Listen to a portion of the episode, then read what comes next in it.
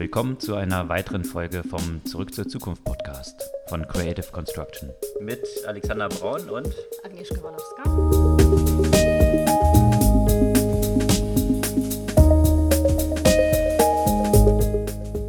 Was sind die Entwicklungen der letzten Woche, die für dich am spannendsten gewesen sind? Letzte Woche war ich zum Beispiel auf einer Veranstaltung der Heinrich-Böll-Stiftung mit dem Titel Schattenseiten der künstlichen Intelligenz und dem Untertitel, das mich besonders aufgeregt hat, sind die Killer-Roboter noch aufzuhalten. Oh, schön plakativ. Genau, da dachte ich mir auch gleich, äh, klingt so ein bisschen wie eine Artikelzeile aus der Bildzeitung. Und entsprechend war natürlich der Saal voll und jetzt nicht nur unbedingt mit Menschen, die sich wirklich mit künstlicher Intelligenz befassen. Und ich habe auch deswegen ein Problem mit dem Titel und, und eben diesem Alarmismus, weil ich bin natürlich absolut der, der Meinung, dass, äh, dass das Thema, das dort angesprochen wurde, von Relevanz ist. Also es, gab nehm, es ging, ging nämlich um autonome Waffensysteme mhm. und ihre Konsequenz. Und das ist definitiv ein Thema, über das man sprechen kann. Doch ähm, mit äh, so einem Titel äh, vermittelt man, glaube ich, auch äh, vielen ein ziemlich verkehrtes Bild von künstlicher Intelligenz und auch von den, von den Risiken. Weil ähm, meine Befürchtung ist, die Leute, die zu einer Veranstaltung mit diesem Titel gehen, beschäftigen sich nicht unbedingt immer sehr differenziert mit dem Thema und sind sich A, nicht bewusst, welche Vorteile Künstliche Intelligenz in vielen Bereichen auch bringen kann und B, überschätzen vielleicht derartige Risiken wie autonome Waffensysteme und unterschätzen wiederum womöglich andere Risiken, die uns eigentlich viel näher sind. Und wurden die in irgendeiner Form dann dargestellt? Also gab es da, gab's da eine produktive, konstruktive Diskussion, wo tatsächlich auch irgendwie Fakten statt Meinungen äh, transportiert wurden? Oder? Naja, also es wurde wirklich äh, eigentlich ausschließlich über die autonomen Waffensysteme gesprochen. Mhm. Ähm, und das ist natürlich auch äh, interessantes Thema. Aber ich habe mir erlaubt, dann die Frage zu stellen, wie sie auf diesen Titel gekommen sind und ob sie nicht finden, dass es etwas undifferenziert ist. Und äh, da kam ja der Moderator so ziemlich in einen Verteidigungsmodus und eben der äh, Hauptprälegent, der, der, der dort war, Noel Sharkey. Der ist ein Professor für Künstliche Intelligenz und Sprecher der internationalen Kampagne gegen Killer-Roboter. Mhm. Und entsprechend immer sehr, sehr alarmistisch unterwegs gewesen. Mhm. Von daher, ich finde, ausgewogen war die Diskussion jetzt nicht unbedingt. Ja, ansonsten, was, was ich vergangene Woche auch noch spannend fand, äh, ist eigentlich so ein ganzer Themenkomplex rund um Facebook äh, mhm. mal wieder. Ja, ich hatte ja eigentlich gehofft, dass äh, wir mal eine Woche nicht über Facebook reden müssten. Da sind jetzt mehrere Fakten zusammengekommen in der letzten Woche. Einerseits, dass herausgekommen ist, dass äh, die Zahl geht tatsächlich auf 2011 dann zurück, also schon eine Weile her. Facebook damals ja diese große Game-Plattform war. Die meisten Leute können sich noch an Farmville und diese ganzen Geschichten erinnern. Die dümpeln immer noch irgendwo darum, ne? Manchmal ja, kriegt man immer noch irgendeine Benachrichtigung. Irgendwelche Invites für Mafia Wars ja. oder was auch immer. Das war damals ständig so, ja. Und jetzt hat sich herausgestellt oder ist rausgekommen, und zwar durch ein Gerichtsverfahren, da gibt es einen Class-Action-Suit in den USA, äh, in dem Eltern Facebook verklagt haben. Und der Hintergrund ist der, Facebook hat ganz bewusst Kreditkarten der Eltern belastet. Und zwar durch die Kinder. Also die Kinder haben jetzt irgendwie Farmville gespielt zum Beispiel oder Mafia Wars oder eines dieser Spiele, Ninja irgendwas. Mhm. Und um dieses Spiel spielen zu können, mussten die Kinder erstmal die Eltern überreden, dass sie denen eben 20 Dollar zum Beispiel mit der Kreditkarte draufbuchen, damit sie es spielen können. Das war quasi so wie so eine Aktivierungsgebühr. Was aber nicht klar kommuniziert war, ist, dass die Kreditkarte gespeichert blieb und die Kinder dann die ganze Zeit, ohne dass ihnen es bewusst war, die Kreditkarte weiter belastet haben Boah. in dem Spiel. Und dort sind, sind Kosten von vielen Tausenden bei, mhm. bei vielen äh, Familien entstanden. Und das war Facebook interessanterweise, wie jetzt die Beweisdokumente dort in E-Mails von Facebook zeigen, absolut bewusst. Und sie haben ganz bewusst die Spielentwickler äh, dazu angehalten, trotzdem dieses, ähm, wie sie es selbst genannt haben, Friendly Fraud weiter zu verwenden. Friendly Fraud. Friendly, das ist ja schon mal ein, genau. ein sehr netter Ausdruck. So, so haben sie es selbst bezeichnet in E-Mails, weil es Millionen Einnahmen bringt. Hm. Die Konsequenz war aber, dass es natürlich eine Menge Chargebacks gab, weil die Eltern sich plötzlich gewundert haben, was da für Zahlungen auf die Kreditkarte angegangen war. Ähm, nirgends in dem Prozess war bekannt gegeben worden, dass A, die Kinder diese Kreditkarte weiter nutzen können, noch dass sie gespeichert blieb. Und äh, dann sind intern auch Untersuchungen angestellt worden, wie kann man das künftig verhindern, weil die Fraud oder diese Chargeback-Rate so hoch war, die lag bei normalerweise bei Chargebacks äh, bewegt sich bei 0,5 Prozent. Das ist so für, für Kreditkarten so eine, so eine erste Grenze. Bei 1 Prozent sprechen Kreditkarten dann schon bei Fraudulent äh, Activity. Die sind bei Facebook äh, waren es bei 9 Prozent. Ja, also weit, weit von dem, was, was auf dem überall bei den Kreditkarten auf dem Radar aufpoppt. Mhm. Und ähm, ja, äh, die Entscheidung wurde dann intern getroffen. Man hätte es verhindern können, indem die äh, Kinder jeweils immer die vier ersten Stellen zum Beispiel der Kreditkarte hätten angeben müssen. Das wurde aber bewusst nicht gemacht, weil man gesagt hat, das könnte ja den Umsatz reduzieren. Und man hat es sogar so weit automatisiert, dass wenn Beanstandungen der Eltern kamen, dass die automatisiert ab abgewiesen wurden. Also es zeigt so ein bisschen eine interessante Geschäftstaktik, die dort gefahren wurde. Und jetzt kann man sagen, Sheryl Sandberg ist ja jetzt auch äh, beim DLD aufgetreten, hat dort eine Rede gehalten, in dem sie so in den Raum gestellt hat, wie wollen wir das Internet oder was für ein Internet wollen wir und hat dort versucht zu vermitteln, dass Facebook verstanden hat und natürlich gab es viele Versäumnisse und so weiter. Jetzt kann man sagen, vielleicht ist Facebook jetzt auch schon eine andere Company, so wie sie es dort dargestellt hat. Dieser Vorfall liegt ja in 2011. Bloß wenn man sagt, wir haben verstanden, dann ist eine Nachricht, die diese Woche jetzt bei Facebook am Freitag rauskam, dann doch ein bisschen fragwürdig, inwieweit sie wirklich verstanden haben, weil Facebook jetzt bekannt gegeben hat, dass die ganzen Messenger von Instagram, von WhatsApp und äh, der Facebook Messenger zusammengelegt werden sollen. Das war etwas, was Mark Zuckerberg bei der Akquisition von Instagram und WhatsApp versprochen hatte, dass das die separat bleiben. Wird. Jetzt soll das halt doch geschehen.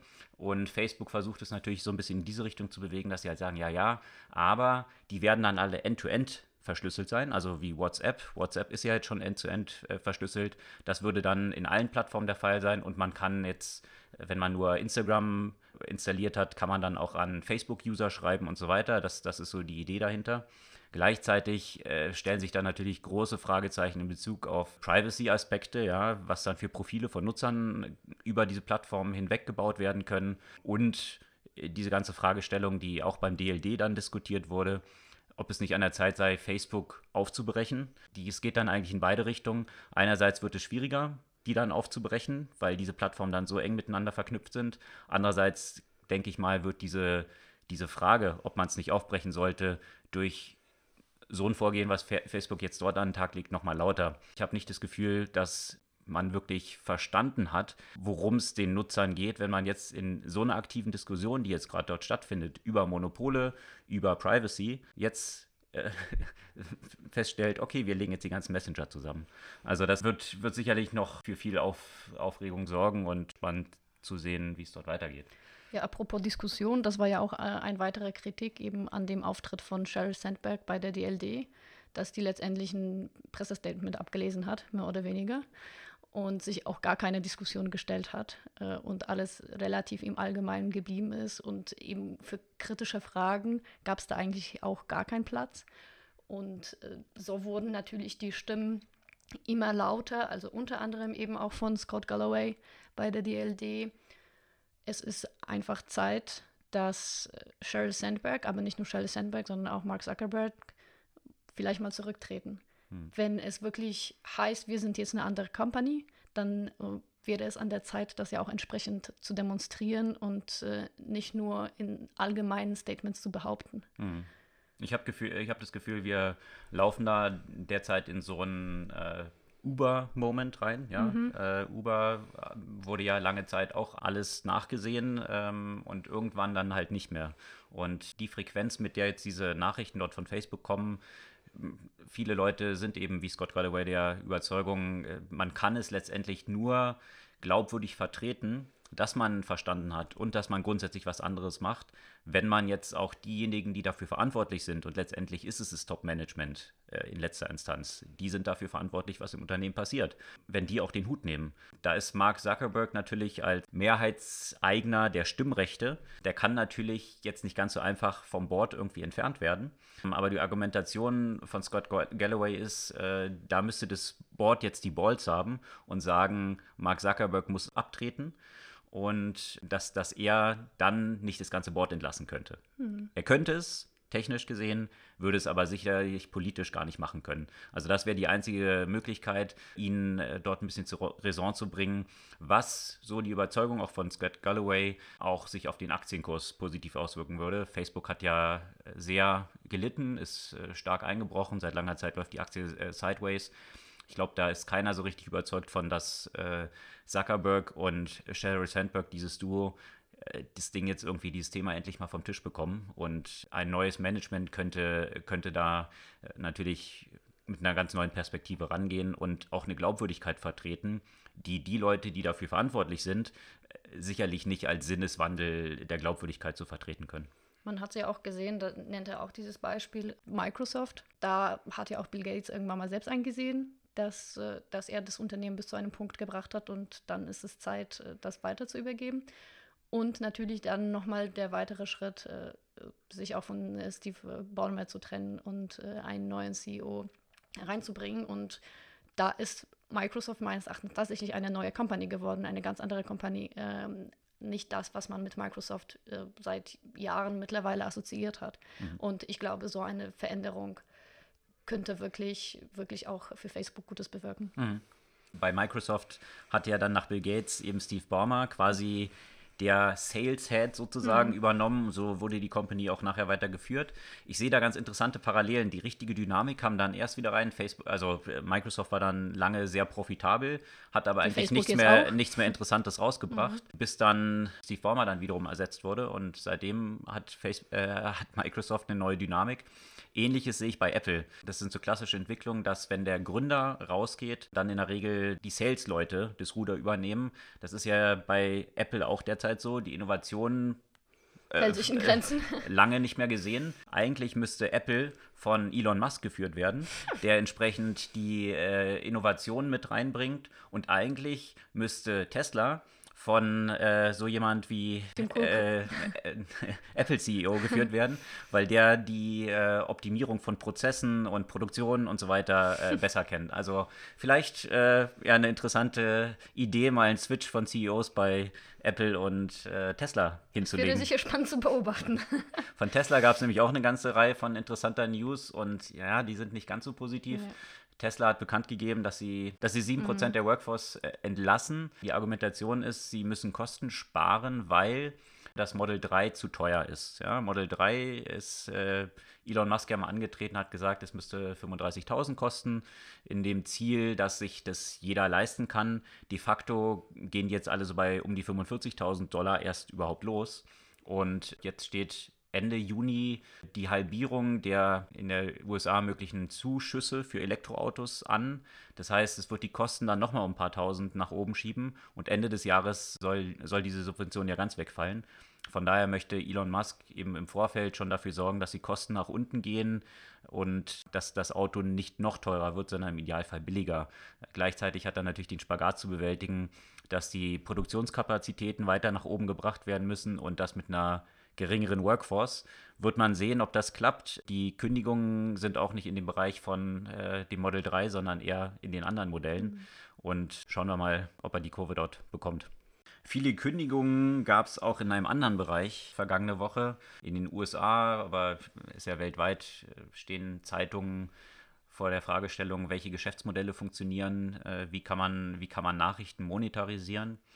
Da hat in der vergangenen Woche BuzzFeed angekündigt, Mitarbeiter zu entlassen. Und parallel dazu hat auch die Huffington Post oder vielmehr der Eigner der Huffington Post, Verizon, äh, hat angegeben, äh, substanziell Leute zu entlassen. Also insgesamt in den USA in der letzten Woche 1000 Leute in der Nachrichtenbranche, die entlassen werden. Und äh, das stellt so ein bisschen diese, diese Geschäftsmodelle, die vor, ja, vor zwei, drei Jahren oder zwei Jahren äh, noch sehr gefeiert wurden. Also diese Digital First News-Unternehmen wie BuzzFeed und so weiter, dann mit über eine Milliarde bewertet. Hat man jetzt gesehen, mit Werbung allein das ist nicht so dieses, dieses super attraktive Businessmodell, was noch ewig wachsen kann. Und deswegen stellt sich dort grundsätzlich die Frage, wurde in einem Artikel von, von der Columbia Journalism Review aufgeworfen, Menschen schätzen ja Nachrichten. Jetzt ist aber die Frage, wie zahlen sie eigentlich dafür? Und der Vergleich, der dort gemacht wurde, war, es gab früher auch Subventionen in der Form, dass Zeitungen zum Beispiel vom Postsystem mit reduzierten Rates ausgeliefert wurden. Ja. Heute hat man ein System, wo jeder seinen äh, Internetprovider irgendwie Geld zahlt, 50, 60 Dollar oder Euro im Monat. Und natürlich möchten die Leute dafür auch was bekommen. Manche stehen dann halt auf Pornos, die sich runterziehen oder, oder Musik oder, oder Netflix, was auch immer. Aber das ganze Nachrichtenpaket und Zeitung zu lesen online ist sicherlich auch ein wichtiger Bestandteil den Leute schätzen, äh, wenn man sich die Millionen von, von Besuchern dieser Seiten anschaut. Ähm, das Advertising-Modell scheint es aber allein nicht zu tragen. Und deswegen die Argumentation hier, äh, vielleicht muss da regulatorisch eine Maßnahme ergriffen werden, da Entrepreneure und Consultants allein das anscheinend nicht hinbekommen, dieses Modell tragfähig zu machen, dass hier eine gewisse Subvention entsteht aus diesen Verträgen. Weil Verizon wiederum ist ja so ein Internetprovider, der ja versucht hat, mit einer Akquisition quasi so eine Brücke zu schlagen. Also für die Nachrichten-Content gleichzeitig auch Geld hinzulegen, aber jetzt natürlich kräftig in diesen Kürzungen äh, mit dabei ist. Also von daher scheint das so auf diese Weise nicht zu funktionieren.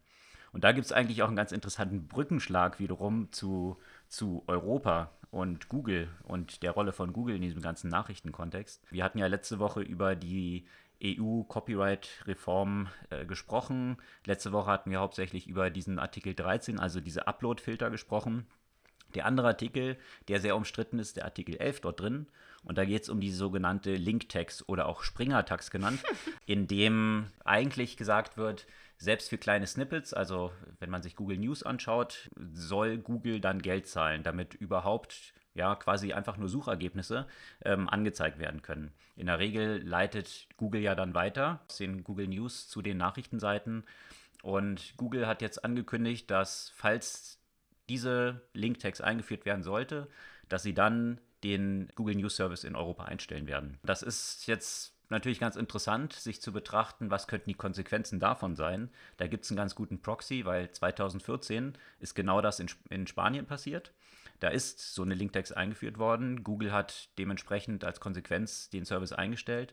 Und die Konsequenz war dann, dass insgesamt der Traffic zu Newsseiten nach unten gegangen ist, um etwa 10 Prozent. Die Leute 20 Prozent weniger News konsumiert haben.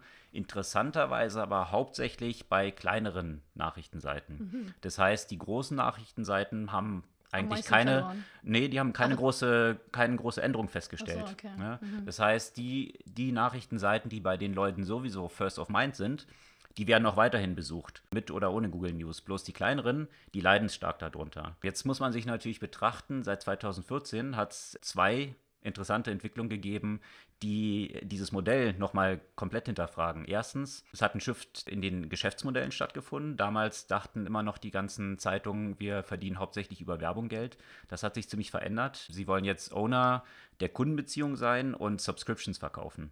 Und das ist stark in, in Relation gestiegen, eben diese, diese Subscription Rates. Von daher ist dieser reine Traffic, den Google News schickt, was hauptsächlich Werbefunnel dann angeht, nicht mehr so wichtig, wie er früher war. Und die andere Entwicklung, die ist aber gegenläufig wiederum, ist, dass Mobile viel wichtiger geworden ist. Und im Mobile spielt wiederum so eine Suche eine viel größere Rolle, als es auf dem Desktop ist, weil auf den Desktop steuern die Leute dann halt häufig mal direkt spiegel.de und so weiter an, wohingegen das Nutzungsverhalten bei Mobile ist, dass man eher äh, in Apps sich bewegt. Im Social-Bereich sind es halt Twitter und Facebook und darüber auf Nachrichten kommt oder über Search eben, dann über Google.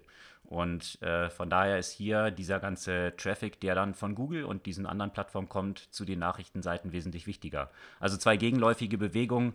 Äh, man wird sehen, wie es dort weitergeht, wie wichtig die Nachrichtenseiten und die entsprechenden Lobbys, die dort unterwegs sind, dort in die Richtung dieses, dieses Artikel 11 Linktext weiter arbeiten werden oder hier von, von Googles Ankündigungen eher abgeschreckt sind. Wie betrifft das dann ja eigentlich auch, auch andere so News-Aggregate, sowas wie Nuzzle oder auch äh, Flipboard und so weiter? Ja, in Konsequenz. Oder auch Social Media. In Konsequenz würde das heißen, hast. all das, Linktext, ich dürfte auch, wenn ich auf Facebook irgendeinen Artikel poste, dürfte ja bei Facebook eigentlich auch dieser, dieses Snippet, ja. was dann angezeigt wird, dürfte nicht mehr angezeigt werden. Hm. Es sei denn, sie zahlen dafür. Und jetzt war ja äh, die interessante, aber ein bisschen haarsträubende Diskussion, dass man dann gesagt hat, ja, okay, Google stellt sich dann auf den Standpunkt, wir zahlen aber nicht dafür, deswegen schalten wir unseren Service dann ab, hm. äh, wo, wo dann viele Medienunternehmen gesagt haben, nö, das ist Dürft ja irgendwie nicht. Monopol. Äh, Missbrauch, ja. Also ihr müsst uns anzeigen mhm. und müsst uns dafür zahlen. Also mhm. interessantes Verständnis vom, vom Vertragsfreiheit.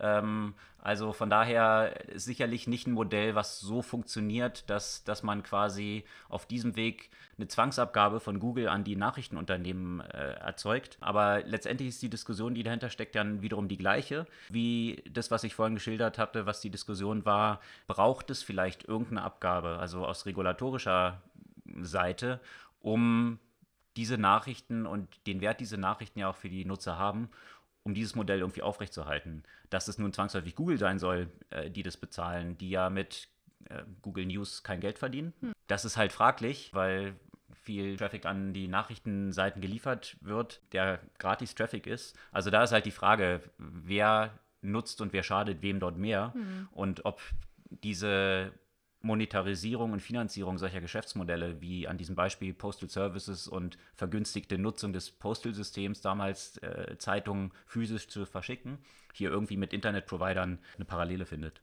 Noch eine ganz interessante Zahl zu dieser Bedeutung, die eben Search auf, im Mobile-Bereich hat. Mhm. Äh, Google zahlt Apple pro Jahr 12 Milliarden, um die Suchmaschine, Default-Suchmaschine auf iPhone und iPad zu sein. 12 Milliarden pro Jahr. Wow. Das zeigt so ein bisschen die Bedeutung, die Search dort hat. Und die Fragestellung natürlich auch, da sich ja Tim Cook immer auf die Position stellt, Google ist böse, Facebook ist böse, weil die eure Privacy äh, nicht im Blick haben. Die hinkt so ein bisschen, wenn ich sage, okay, wir als Apple geben eure Daten an niemanden weiter. Aber übrigens, die Suchmaschine, die ihr nutzt, da lassen wir uns 12 Milliarden im Jahr dafür bezahlen, äh, dass die Daten dann bei Google landen. Mhm. Also von daher ist, hinkt diese Argumentation auch ein bisschen insofern, als äh, ja, dass das ja eine Menge Geld als direkten Profit bei Apple in die Kassen spült. Apropos Regulierung, gibt es ja auch in den USA eine, eine Regulierungsdebatte und zwar angestoßen von, von Microsoft und IBM und da geht es um das Thema Gesichtserkennungssoftware. Da hat äh, Amazon nämlich auch ein System entwickelt, das heißt Recognition und vermarktet das äh, ziemlich aggressiv in Richtung Polizei. Das Problem dabei ist, dass laut, laut einer MIT-Studie dieses System auch deutlich mehr biased ist als die anderen Systeme, die auf dem Markt existieren. Also Bias ist grundsätzlich ein Problem bei Gesichtserkennung. Wie soll Voreingenommenheit. Man, ja, Voreingenommenheit. Äh, auf irgendwie, wie soll man sich das vorstellen? Äh, es ist nicht bei allen Geschlechtern und auch nicht bei allen äh, Hautfarben sind die Algorithmen gleich präzise. Und gerade bei, bei Amazon ist es so, dass es sogar in 19% der Fälle äh, Frauen als Männer identifiziert. Und dieses Problem existiert äh, umso mehr bei Personen mit, äh, mit dunklen Haut Hautfarbe. Und zwar werden da zum Beispiel Frauen als Männer identifiziert in 31 Prozent der Fällen. Mhm. Äh, also äh, man muss ja sagen, ein, ein Algorithmus, das in 31 Prozent der Fällen einen Fehler macht, kann ja eigentlich nicht für Polizeiarbeit angewendet werden. Was auch noch eine ganz interessante Entwicklung war, das ist wiederum mit Amazon im Zusammenhang und Walmart. Walmart hat in der letzten Zeit in den USA ja sehr viel investiert, um sich als Wettbewerber ähm, gegenüber Amazon zu etablieren und hat hier eine Partnerschaft mit Google im letzten Jahr bekannt gegeben. Google hat ja einen Service gestartet, Google Shopping Actions, mhm. wo eben die ganzen Produkte dann entsprechend äh, in, in, einer Produktsuchmaschine von Google mit drin sind und auch äh, von Google Express dann ausgeliefert werden können. Also hier ein Gegengewicht gegen, zu Amazon zu erzeugen, Nun hat Walmart bekannt gegeben, dass sie aus dieser Partnerschaft aussteigen, also ihre Produkte dort nicht mehr gelistet haben. Das hat wahrscheinlich auch damit zu tun, dass Walmart eben selbst große Investments getätigt hat und jetzt nicht, nicht nur jetzt vom nächsten, also von Google abhängig sein will und versucht, äh, hier einen Frontalangriff gegen Amazon selbst zu fahren. Das schwächt natürlich als zweitwichtigsten Retail-Player in mhm. den USA, was Online-Verkäufe angeht, schwächt es natürlich Google. Mhm. Etwas, wenn Walmart jetzt nicht mehr dabei ist. Einen Buchtipp habe ich jetzt äh, diese Woche auch wieder. Prediction Machines, The Simple Economics of Artificial Intelligence. Ich würde sagen, dass das Buch äh, entzaubert so ein bisschen die künstliche, künstliche Intelligenz, ähm, die, die da nicht mehr als so eine undurch, undurchsichtige Magie sozusagen dargestellt wird, äh, sondern ganz einfach als eine Fähigkeit, maschinell Vorhersagen zu treffen, was ja auch in den meisten Fällen ja der Fall ist. Und ähm, sehr interessant finde ich da die Beschreibung der Unterschiede im logischen Denken, Prognostizieren und Entscheiden eben zwischen, zwischen Menschen und Maschinen und was dieses für die Zusammenarbeit von Menschen und künstlicher Intelligenz bedeutet. Äh, und was auch tatsächlich recht spannend an dem Buch ist, ähm, das ist von äh, drei Ökonomen ja auch geschrieben und äh, beschreibt ja auch recht interessant die Möglichkeiten tatsächlich vom Einsatz von diesen sogenannten Prediction Machines im Unternehmen. Darunter unter anderem eben Otto, das sich so ein bisschen als deutsches Amazon versucht zu positionieren, äh, wie Otto es geschafft hat, äh, dank Prediction ähm, extrem die Logistikkosten nach unten zu senken und äh, die Zufriedenheit zu steigen. Das äh, fand ich sehr interessant. Mhm. Noch irgendwelche weiteren eine das, ganze Menge, aber die Zeit ist begrenzt. das soll es für diese Woche gewesen sein. Wie gehabt, Links zu diesen Artikeln posten wir immer auch auf unserer Podcast-Seite. Hinterlasst dort bitte auch euer Feedback. Wir freuen uns über alle Rückmeldungen und hören uns kommende Woche wieder.